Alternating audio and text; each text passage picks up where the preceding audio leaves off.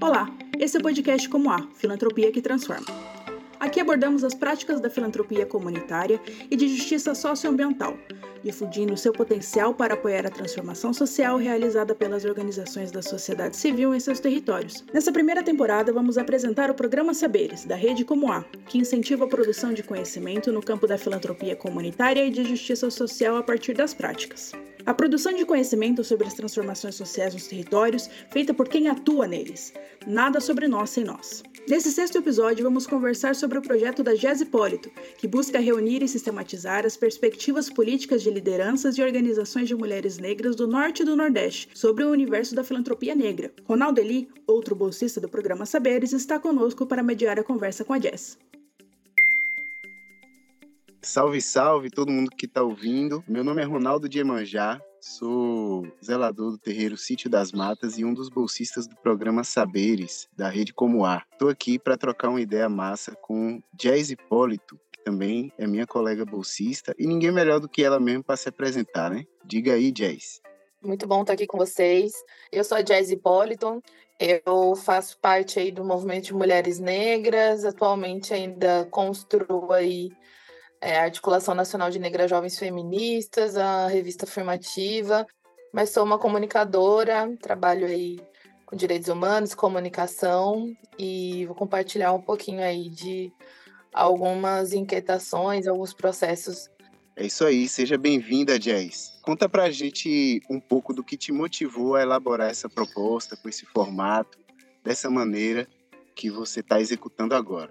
Quando eu vi a chamada do programa, eu fiquei muito instigada, porque eu tenho essa trajetória no movimento de mulheres negras, sendo uma pessoa que é natural do Sudeste, né? Então eu nasci e cresci no interior de São Paulo, mas por ali 19, 20 anos eu fui para a capital paulista. A partir da capital paulista eu comecei a conhecer os movimentos sociais, movimento de juventude, enfim, então eu fui me aproximando muito de movimento social nesse contexto do sudeste, né, de São Paulo. 16, eu decido que eu vou estudar gênero e diversidade do para Salvador, Bahia, onde eu começo a cursar essa graduação em Gênero e Diversidade na Universidade Federal da Bahia. E ali começa a um, a um novo portal a, se abrir para mim, assim, né? É importante trazer esse contexto para que as pessoas entendam do lugar que eu tô partindo quando eu chego em Salvador, quando eu começo a conhecer os movimentos de mulheres negras, quando eu começo a entender as dinâmicas que permeiam ali os movimentos de mulheres negras, principalmente de juventudes também, eu começo a identificar que existem vários processos de invisibilização do Nordeste e depois, mais adiante, eu vou descobrir que isso também acomete o norte do país. Evidente que antes de viver em Salvador, eu já sabia dessa dimensão de pouco investimento invisibilização, né, com maiores indicadores sociais nas regiões do norte e do nordeste, vivenciar os movimentos sociais de mulheres negras estando nesse território me deu outra perspectiva de leitura social, de leitura crítica, né, da sociedade. Então fez todo sentido para mim olhar o lugar que eu estava em São Paulo e avaliar o lugar que eu estava em Salvador e entender aqueles contextos diferentes, apesar de serem lutas de mulheres negras. Para mim foi fundamental passar por esse processo de formação política em Salvador e estando sempre em relação com outras organizações de mulheres negras ali, de outros estados do Nordeste e do Norte também, da Amazônia. Então, para mim, foi fundamental. E aí, quando chega a proposta do programa Saberes, assim, foi uma oportunidade muito importante para mim, no sentido de querer aproximar esse universo que eu estava vivenciando da filantropia, desse investimento social social privado para com essas organizações do Norte e do Nordeste que eu conhecia, que eu já sabia da trajetória e que eu também tinha alguma noção da dificuldade de acesso a recursos, por exemplo. Então, para mim foi um estalo e, e também uma continuidade, né? Porque eu já vinha de alguns processos internos no movimento de mulheres negras, onde a gente discutia sobre acesso a recursos e sobre principalmente as dificuldades de você acessar recursos que fortaleçam instituições institucionalmente e que, e que não só é, apoiem o projeto, né, com início, meio e fim. É, nesse sentido, é dessa vontade de visibilizar as organizações e os seus trabalhos, organizações de mulheres negras do Norte e do Nordeste, e os seus, seus trabalhos nesse universo da filantropia. Porque aqui no, no Sudeste, né, e a, hoje, nessa gravação, eu estou falando no Rio de Janeiro, e nesse contexto do Sudeste, a gente tem acesso a uma gama muito maior de debates sobre o campo da filantropia, sobre filantropia comunitária, sobre descolonização, sobre esses processos de inovação, sabe, que são fundamentais. Então a gente tem acesso a essas discussões. E aí a gente tem acesso a isso porque são as instituições estão muito concentradas aqui, né?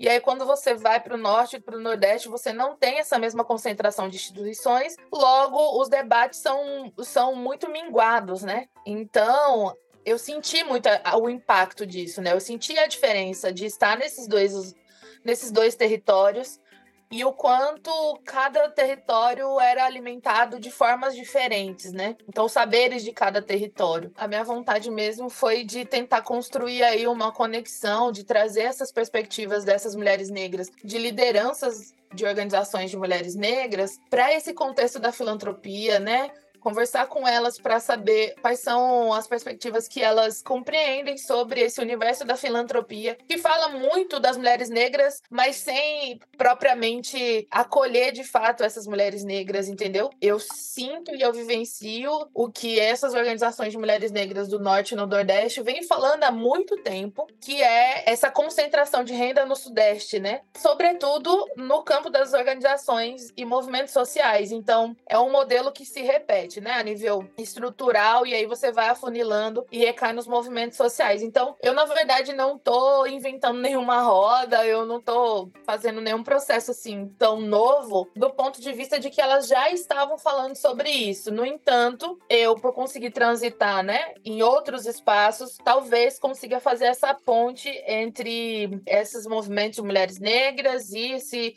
universo da filantropia, né, para que as narrativas dessas mulheres negras sejam conhecidas, sejam de fato ouvidas, reconhecidas e respeitadas, para que isso também gere um processo de fortalecimento, sabe? De entender que, olha, tem muitas organizações para além do que vocês conhecem, né? Então, é um pouco nesse caminho aí que eu elaborei minha proposta. Ô, Jess, e nessa análise que você faz da diferença que ocorre no, no desenvolvimento das organizações no Norte e Nordeste ou no Sudeste, tem também um componente racial importante, não é? Olha, com certeza o aspecto racial, assim, a discriminação, ela é muito presente, né? No entanto, um elemento muito forte que eu ouvi nas entrevistas e também já tinha ouvido antes, né, junto com essas lideranças de mulheres negras, é que o território e o legado, a historicidade que esses territórios carregam, eles se refletem no discurso e nas práticas. E isso vai ser um dos elementos que organizações, fundos, enfim, instituições né, do investimento social privado vão fazer com que eles não identifiquem quanto potencialidade essas organizações do Norte e do Nordeste. Mas o elemento racial discriminatório está presente em ambos os territórios. No entanto, a radicalidade com que as mulheres produzem as narrativas do Norte e do Nordeste, ela é muito diferente da que se produz no Sudeste. Então, esse é, tem sido um elemento que as mulheres têm batido muito na tecla, que não é somente a partir dessa relação racial entendeu? Porque até então são todas negras, né? São organizações negras. E por que que então há essa discrepância de apoio? Porque que mesmo sendo organizações de mulheres negras ou de lideranças negras, ainda assim você tem um baixíssimo apoio de organizações do norte e no nordeste, né? Então, existe aí o território, ele acaba se sobressaindo por conta de todo o processo histórico que foi travado em cima desses, desses lugares, né? Você vai ter aí muitas diferenças, muitas nuances que no final das contas vão vão dar o tom, né? E vão separar ali as organizações que vão receber aportes e também o valor e o tipo. Então, eu identifiquei que é, essas lideranças com as quais eu conversei, elas têm muito mais dificuldade de acessar recursos de cunho institucional, por exemplo. Então, elas até acessam recursos, mas são recursos de apoio pequenos, né, valores pequenos, e são recursos para projetos e não para instituição. E logo elas estão mantendo as suas instituições, os seus institutos, com dinheiro do próprio bolso, entendeu? Então elas estão fazendo essa filantropia que a gente pode analisar por essa perspectiva, elas estão fazendo meio que um processo obrigatório, né, de se autofinanciar. Mas a ideia não, não era essa, né? A ideia é fazer o trabalho de fato que precisa ser feito, mas tendo apoio é sempre é sempre melhor, né? Você pode sempre expandir e ampliar o, o trabalho.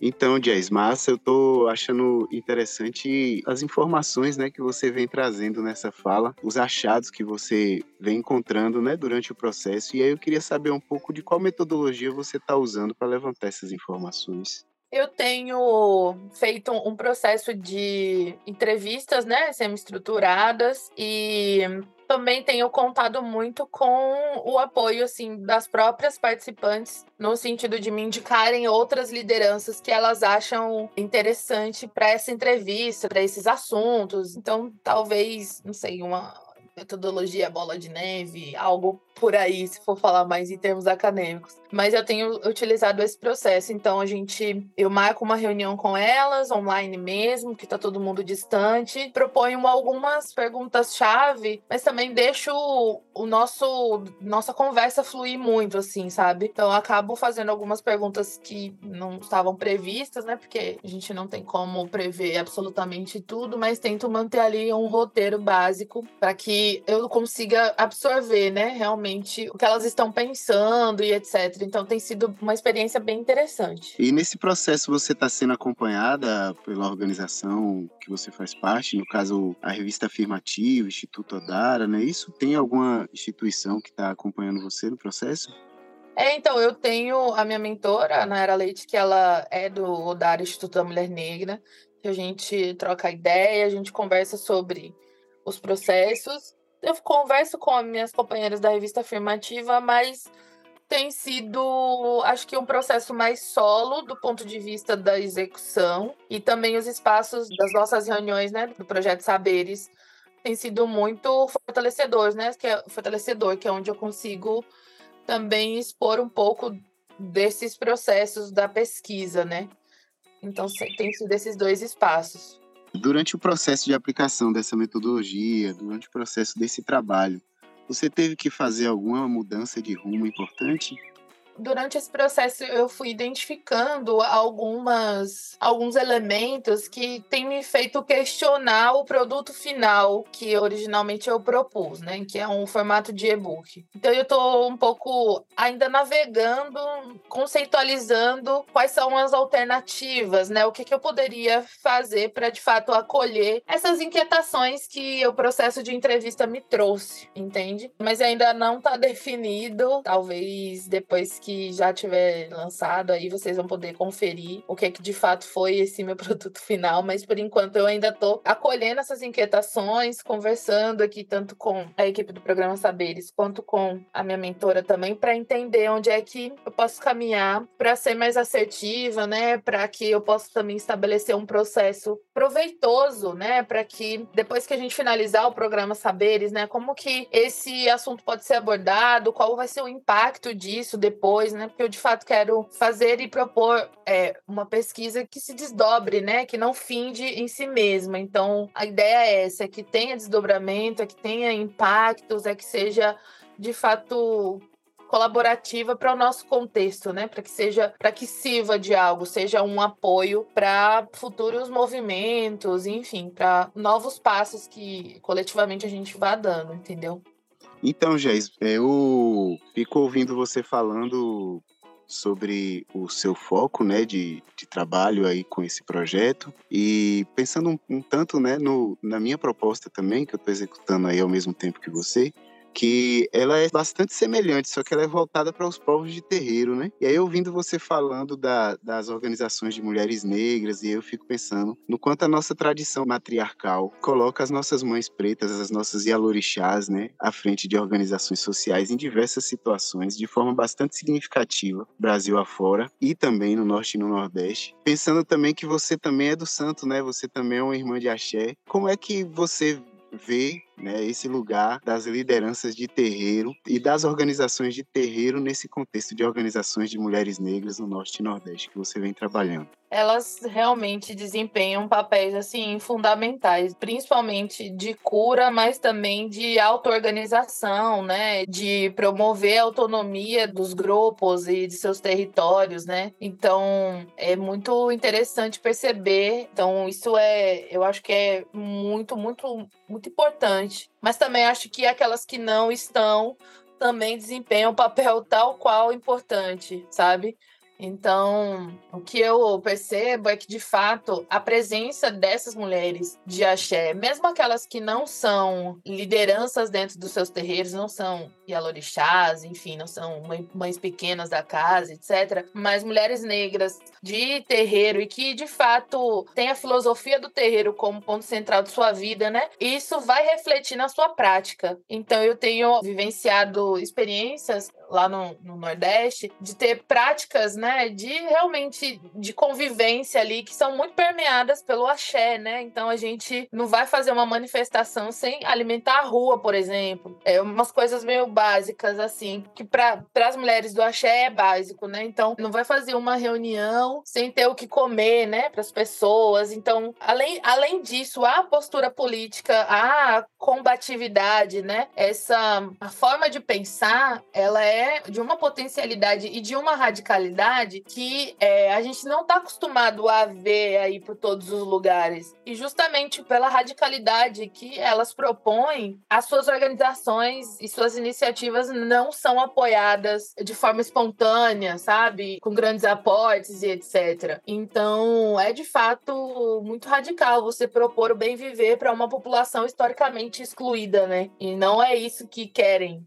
Exatamente, né? Então, é muito fortalecedor poder participar desses espaços e entender as diferenças, né? É uma diferença muito grande, assim, poder vivenciar esses dois esses territórios diferentes, assim. Ambos são muito ricos, né? Mas para mim, eu percebo que, de fato, há uma potencialidade muito grande quando você implementa práticas ancestrais na sua prática política, porque daí você consegue fazer movimentos muito mais éticos, movimentos muito mais profundos que de fato estão ali dialogando com uma realidade que às vezes pode passar batido em algumas circunstâncias, mas isso também não quer dizer que seja mil maravilhas, que seja o correto, porque todos os espaços vão ter suas, suas tensões políticas, vão ter várias problemáticas também, mas você ter o axé, ter essas políticas ancestrais como centro da sua vida e isso se refletir nos espaços políticos que você consegue estar, consegue construir, de fato faz muita diferença, sabe? Então é bem interessante poder vislumbrar esses dois territórios e poder fazer a conexão entre eles, assim.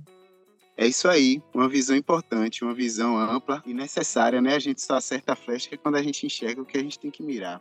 Jazz, muito rica essa conversa. Acho que trouxe muitas reflexões para nós, para nossa gente, e acho que tenho certeza de que é uma contribuição fundamental. Eu queria abrir espaço para você, né, se expressar antes da gente finalizar essa entrevista. Imagino que está sendo um momento pessoal e profissional muito rico também. Então, queria abrir para você fazer suas considerações finais, acrescentar aquilo que possa ter faltado e já agradecendo, né, pelo tempo, pela generosidade intelectual, pelo empenho que faz a gente ter essa oportunidade de ter essa conversa, né, de construir esse, esse conhecimento que a gente está construindo agora. Né? Então, fica à vontade, minha irmã.